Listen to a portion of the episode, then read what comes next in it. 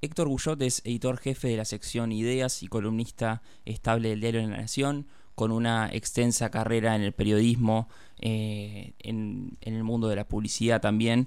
En 2021 publicó el libro República Urgente, alegato por una democracia auténtica, en coautoría con el filósofo Santiago Kovaldov, y hace muy pero muy pocos días publicó su primera novela, se llama La mano de un dios distante, y es el motivo que nos convoca a conversar esta noche. Hola Héctor, ¿cómo estás? Mi nombre es Federico, un placer recibirte desde Mar del Plata. ¿Cómo va?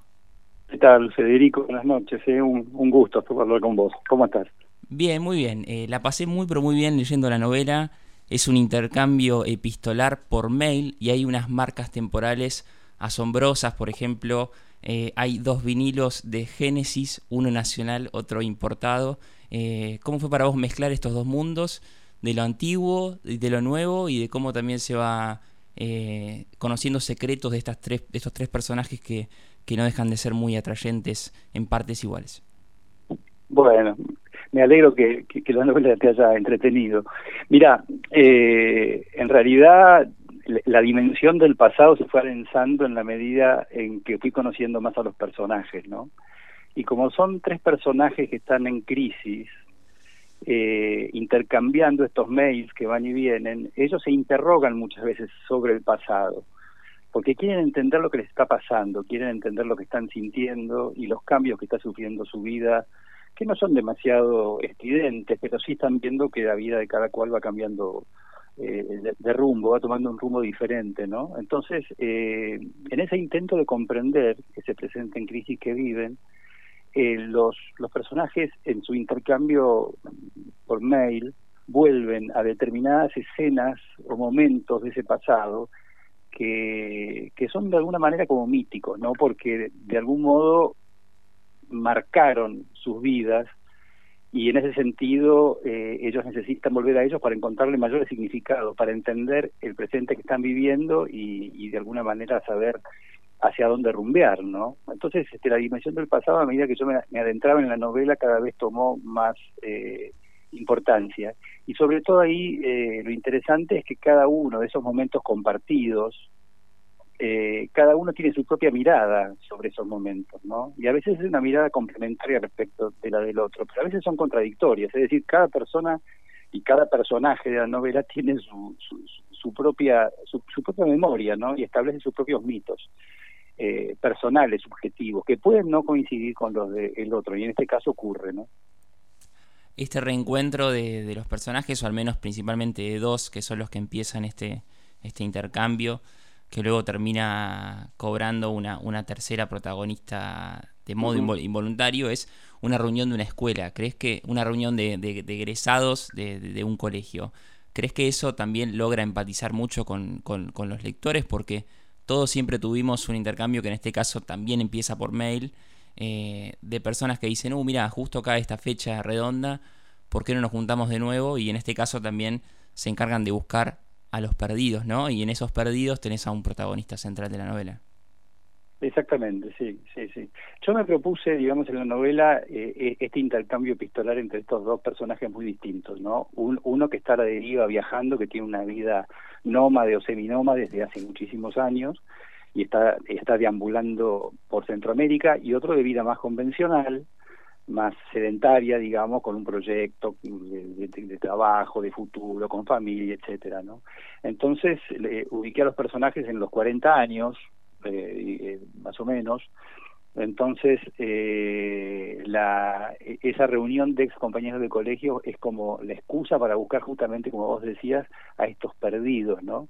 Y estos dos personajes, Jano y Santiago, Jano el que viaja, Santiago, el, el, digamos, el que es dirigente o, o, que tiene un cargo directivo en un banco, el, el sedentario, habían sido muy amigos en su adolescencia y en su juventud, pero después por esas cosas de la vida dejan de verse, ¿no? Y a través de esta convocatoria de, los compañeros de colegio con la intención de volver a juntarse porque se cumplen 25 años o se van a cumplir y entonces están buscando de reunir a toda la camada y, y entonces eh, eh, Santiago, el sedentario, tiene la posibilidad de volver a conectarse después de muchísimos años con su viejo amigo que está viajando eh, por Centroamérica. pero sí, sí, la excusa, si querés, que da inicio a ese intercambio de mails es esta convocatoria que reúne a los ex compañeros de colegio. Y efectivamente, eh, Jano, el viajero, es un perdido perdido porque nadie es de él desde que se fue, digamos, de, de Buenos Aires hace más de 10 años en la novela. ¿no? Sí, sí, sí. También eh, es interesante lo que es el intercambio sobre eh, dos personas de 40 años que hace mucho no se ven y que reflexiona también sobre qué es el éxito, ¿no? Porque tenés a un banquero en ascenso que está eh, a punto de coronarse como, como vicepresidente de, un banco muy importante.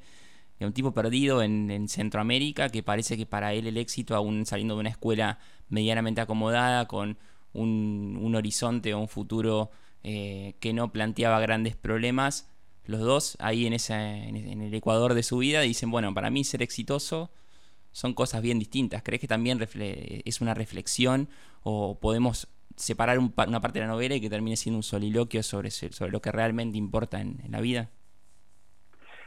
Eh, ellos están, están, tratando de buscar, más que el éxito, un sentido a sus vidas, ¿no? Porque evidentemente por el rumbo y por cómo se, se desbarata la vida del sedentario, de ese, de, ese personaje que supuestamente alcanzó un alto cargo en una empresa, tiene una familia muy bien conformada, una bellísima casa, es decir, aparentemente está todo bien, pero en cuanto empieza el intercambio con su amigo, que aparentemente no tiene nada, nada más que una especie de, de deriva sin rumbo fijo en donde no, no ha sido capaz de construir nada, eh, se siente atraído por esa, e, esa realidad tan ajena, ¿no? tan distinta de la propia. Eh, y por otra parte, el viajero también se siente atraído por aquello de, lo cual escapó, si querés, a los 20 años, que es esa vida más convencional, ¿no? Eh, aparentemente uno tiene la seguridad y otro la libertad, pero no es tan así, porque el viajero está bien, vive una vida, si se quiere, más libre, pero también hay algo de huida, en esa en ese nomadismo medio perpetuo lejano, ¿no? Eh, entonces ninguno de las dos la tiene muy clara. Lo que sí yo vi cuando empecé a conocer los personajes en los primeros capítulos era que cada uno de ellos quería, de manera más o menos inconsciente, ir hacia el polo opuesto. Es decir, eh, integrar en su vida el polo que no tenía, ¿no? Entonces, lentamente, gradualmente, la vida de más, más este más imprevisible, más caótica, más improvisada, más intuitiva del viajero, va encontrando un cierto rumbo, le va encontrando un sentido. Y al mismo tiempo la vida del sedentario, que parecía que tenía todo atado, se va desbaratando, ¿no? Y, se, y va del, del orden al caos, al contrario. Eh, y creo que esa es la pulsión interna de cada uno de los personajes, ir hacia ese polo que no tienen, ¿no? Y de allí también que encuentran atractivo en ese intercambio que empiezan, porque se interesan por la vida que lleva el otro, tan diferente de la propia, ¿no?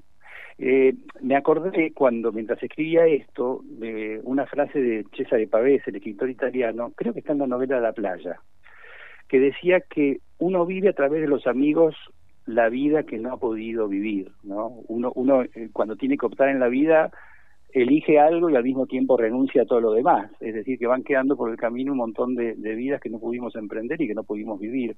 Y de alguna manera, los amigos y los amigos de colegio, a los que muchos de ellos podemos seguirles el tracking a lo largo de la vida, bueno, uno, uno lo sigue porque uy, yo podría haber hecho esto, yo podría haber hecho aquello, ¿no? Y esto es lo que pasa un poco entre estos dos amigos viven a través del otro la vida que ellos no han podido o no han elegido vivir.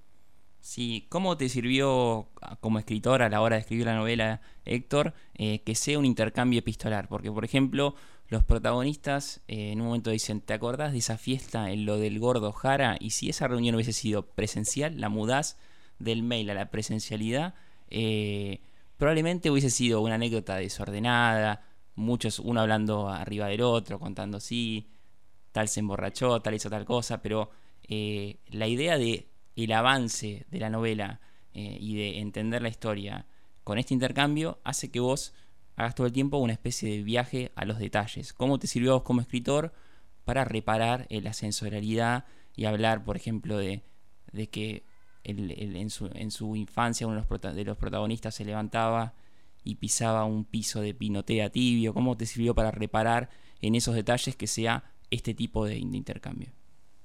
Bien, sí. Bueno, los detalles son, fundamentales en, en, la narrativa, ¿no? Porque uno tiene que tratar de imprimir en el lector una suerte de película que va pasando y eso se logra a partir de detalles bien concretos, ¿no? Es, como que uno tiene que proyectar una suerte de película en la mente del lector.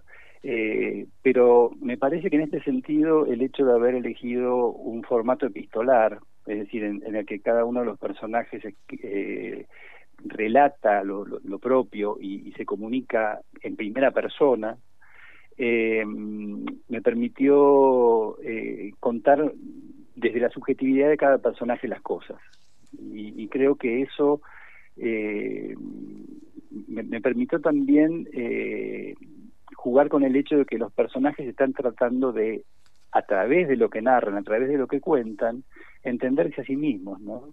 Y vos mencionaste e, esa fiesta, y esa fiesta es interesante porque yo la tomo en tres partes de la novela. ¿Y por qué es importante? Porque es la fiesta de la adolescencia en donde estos dos amigos conocen a Cecilia, que es la mujer de Santiago, del sedentario, pero que ambos amigos han conocido desde los 16, 17 años, como se cuenta, ¿no? Eh, y esa chica en esa fiesta estuvo mitad de la fiesta con cada uno de ellos, ¿no? Eh, y para cada uno de los personajes de esa fiesta es importante es importante porque de alguna manera los marcó. No quiero contar cómo para, no dar tanto detalle. Entonces, eh, a través, digamos, de estas narraciones en primera persona, en, un mail de cada uno de ellos, yo me permito volver en la narración a esa fiesta y cada uno la cuenta desde su perspectiva. Eh, pero vuelven a esa fiesta porque es una especie de, pasado mítico que también es presente, ¿no? Ellos están buscando significados, entender un poquito eh, la trayectoria de su propia vida y ese presente en crisis que viven. Y eso me permitió narrar con detalle esa, esa fiesta tan importante, creo yo, para, para darle, digamos, calado y densidad a los personajes. Y un pasado, digamos, este que vuelve interesante también su presente, ¿no? Porque cuando uno construye un personaje lo muestra en, el presente, digamos, desarrollando una determinada acción, pero esos personajes tienen que tener un, un pasado, ¿no? Uno va por la vida con todo lo que ha vivido de manera consciente o inconsciente, pero pero uno uno va con, con eso encima, ¿no? Y esa fiesta también está atravesada por una eh, por un gran eh, momento histórico para la Argentina, que es el Mundial 78. Eh, ¿Crees que es una novela, esta es esencialmente argentina, que por ahí no podría eh, pasar por una, por una publicación en, en, otro país porque perdería algún tipo de sentido? ¿La notas así? Te diría que no, te diría que tiene más que ver con cuestiones universales, que tienen que ver, digamos, es Argentina en algunos aspectos, pero los temas de fondo creo que son eh, universales, ¿no? Con que puede ser el papel de la memoria en, la construcción de la propia identidad o del destino, eh, el, poder, digamos, eh, curativo del acto de narrar, porque ellos de alguna manera se narran el uno al otro y cuando se interviene la mujer es lo mismo se narran con la intención de entenderse a sí mismos, ¿no? Hay, hay una serie de temas que creo que están flotando por ahí que son universales. Hay cuestiones que son argentinas, por ejemplo, bueno, el, el tipo de amistad quizás que existe en la Argentina es muy particular, ¿no? Eh, eh, las alusiones concretas en momentos políticos, bueno, el Mundial 78 con ese trasfondo político, pero pero son como flashes que, que establecen un, un, momento histórico particular que al, creo que más que por hablar de, de, esas cuestiones que mm, les permitía a esos a, estos personajes afincar en un momento eh, preciso estas memorias, ¿no? Por supuesto que todo lo que ocurre ocurre en un contexto social, político y eso está, pero creo que, que no es la materia principal de la novela. Me parece que la novela juega con cuestiones que son más universales que puedan ser entendidas en otras latitudes también. Mm. Eh, siempre me parece un atrevimiento muy grande preguntarle a, a los novelistas cuánto hay de, de su vida en, sus novelas, pero viendo que hay, eh, que tu trabajo tiene que ver tanto con, con la cultura eh, a través del suplemento de ideas, por, citar solo un ejemplo, que el primer capítulo de la novela se llame eh, Anochecer de un día agitado, que esté en los discos de Génesis, que haya referencias a otros artistas de la talla de Stevie Wonder, recién nombrabas a Pavese, también está Kerouac en dentro del libro. Eh, ¿Está parte de esa eh, habitación de, tu adolescencia en, en, alguno de estos personajes? No digo que sea en uno puntual, sino que por estar desperdigado un poco en todos. Eh, bueno, mira, en, el origen de la novela eh, es bastante autobiográfico porque yo a los 21 años, por ejemplo, hice un viaje muy largo por Sudamérica y en ese viaje conocí muchos viajeros que estaban viajando sin término de, regreso a su país, a su casa, que viajaban por años, ¿no? Y no tenían planes de volver. Y yo me entusiasmé con esa idea. Eh, viajé unos cuantos meses, viajé seis meses en ese viaje, después hice otros, pero durante un, par de años a esa edad eh, estuve que entre que viajaba y me quedaba acá, ¿no? Eh, entonces ese tironeo, esa disyuntiva entre una vida, digamos, viajera con todo lo que eso implica, más, más aventurera si querés, y una vida más de proyecto, de estudio, ¿no? Que, que, enfoca más el futuro, fue una disyuntiva que yo llevé muchos años. Después, por supuesto, tuve una vida totalmente sedentarias, te diría. Con viaje, por supuesto, pero eran viajes más programados, no eran como esos viajes de juventud que uno se sacaba un pasaje a Tucumán y después por ahí le empezaba a dar para arriba y no sabía cuándo volvía ni por dónde iba a ir, así eran esos viajes míos. Entonces, en el origen te diría que existe esa cuestión autobiográfica, pero después cuando los personajes empezaron a tomar más calado, eh, ya se imponen un poquito esa criatura que vos vas generando, ¿no? Eh, y, se vuelven autónomas. Entonces ahí la novela deja de ser autobiográfica para seguir un poquito lo que esos personajes te van pidiendo. Por supuesto que al, al escribir uno se nutre de, de, lo que vivió, de lo que vio, de lo que escuchó. Eh, es decir, la experiencia es una fuente para quien eh, eh, escribe, ¿no? Entonces uno va para construir un personaje, uno por ahí toma cosas de distintas personas y después construye una criatura que es autónoma y que ya, digamos, este, tiene un carácter propio, por decirlo así, ¿no? Pero también apela a uno, además de la experiencia propia, que incluye la propia vida, la vida que uno de la que uno fue testigo, las cosas que escuchó, también incluye lo que, digamos, este, uno, uno al escribir se apoya en, lo leído, ¿no? En la biblioteca, si querés. Mm. Y después la imaginación. Después yo creo que el, yo soy periodista de profesión, ¿no? Eh, o de oficio, a mí me gusta decir que es un oficio, pero eh, para mí trabajar, digamos, en la ficción es una maravilla porque puedo, puedo abandonarme a la imaginación, que no es absolutamente libre, porque uno escribe una página y esa página de alguna manera condiciona lo que sigue, ¿no? Uno no puede escribir cualquier cosa sobre todo cuando se está tratando de, construir personajes, ¿no? Pero, pero la imaginación es la que de alguna manera va permitiendo que entre todo lo que uno considera adecuado en la historia. Hmm. Héctor, te hago la, última pregunta. Eh, ¿A quién le recomendarías la mano de un dios distante? Ya hablamos de la trama, de la cocina, del libro, de, esos viajes tuyos de, la juventud que, que, en parte inspiraron la vida de este, de este nómade. Eh, ¿a quién le recomendarías? O si encontrás algún libro, recién que hablaste por último, en los últimos minutos sobre la biblioteca, eh, si encontrás algún libro primo hermano o a quién directamente le recomendarías que lea este libro. Qué difícil, no sé.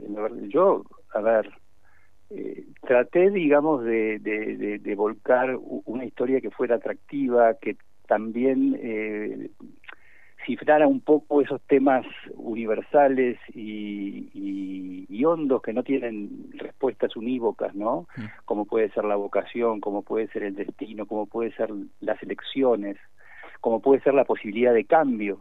Estos personajes tienen 40 años, pero de alguna manera están sufriendo y siendo partícipes de un cambio en sus vidas y están tratando de encontrar el hilo que les permita tener o, dotar esa vida de sentido, ¿no?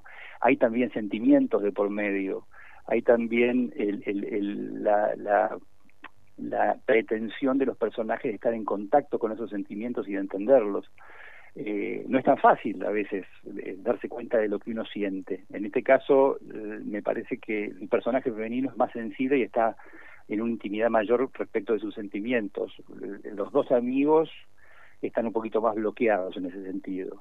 eh, y es la propia vida o los golpes de la vida los que lo, van despertando. ¿no? Entonces, bueno, hay un montón de cuestiones eh, que, que se ponen en juego que yo creo que no tienen una edad definida, ¿no? Mm. Lo puede ver un, alguien joven, alguien de mediana edad, alguien mayor, y mi, mi, mi aspiración es que de alguna manera o en alguno de los aspectos de la novela se sienta reflejado, sienta que estoy hablando en parte también no sé si de su propia vida en particular, pero sí de sentimientos o de vivencias que él también tuvo. Y al mismo tiempo eh, me, me, parece importante eh, el disfrute de una prosa que fluya, ¿no? Eh, la, la, si se quiere, ya la dimensión menos argumental, sino más estética, que sea también un placer eh, leerlo. Yo a eso le pongo, eh, digamos, especial cuidado. No sé si lo logro o no, pero, pero me importa que la prosa fluya y que sea también un, placer, eh, si, si, si me permiten la pretensión, como música, ¿no? Entonces, pero en definitiva que, que, pase un buen rato, que la novela le deje algo. Y, y, y, la recomendaría a todo aquel que estuviera buscando estas cosas. Queda hecha entonces la invitación, se llama la, mano de un Dios distante, se consigue en todas las librerías del país y te deseo Héctor que tenga un extenso recorrido y que, ¿por qué no?, en esas, en esas vueltas de la vida eh, la puedas presentar también acá eh, en la ciudad de Mar del Plata. Te mando un abrazo grande y muchas gracias por, tu tiempo. Sería muy lindo eso, Federico. Yo te agradezco a vos la charla, eh, muy, muy linda, muy rica y muchas gracias por tus preguntas muy sensibles. Un abrazo. Muchas gracias. Hablamos con el editor jefe de la sección Ideas y columnista estable de la Nación, Héctor Guyot. Publicó el año pasado el libro República Urgente, alegato por una democracia auténtica, en coautoría con Santiago Cobaldov. Y el motivo que nos convocó a conversar es la publicación de su primera novela. Se llama La mano de un dios distante y salió por el sello MC.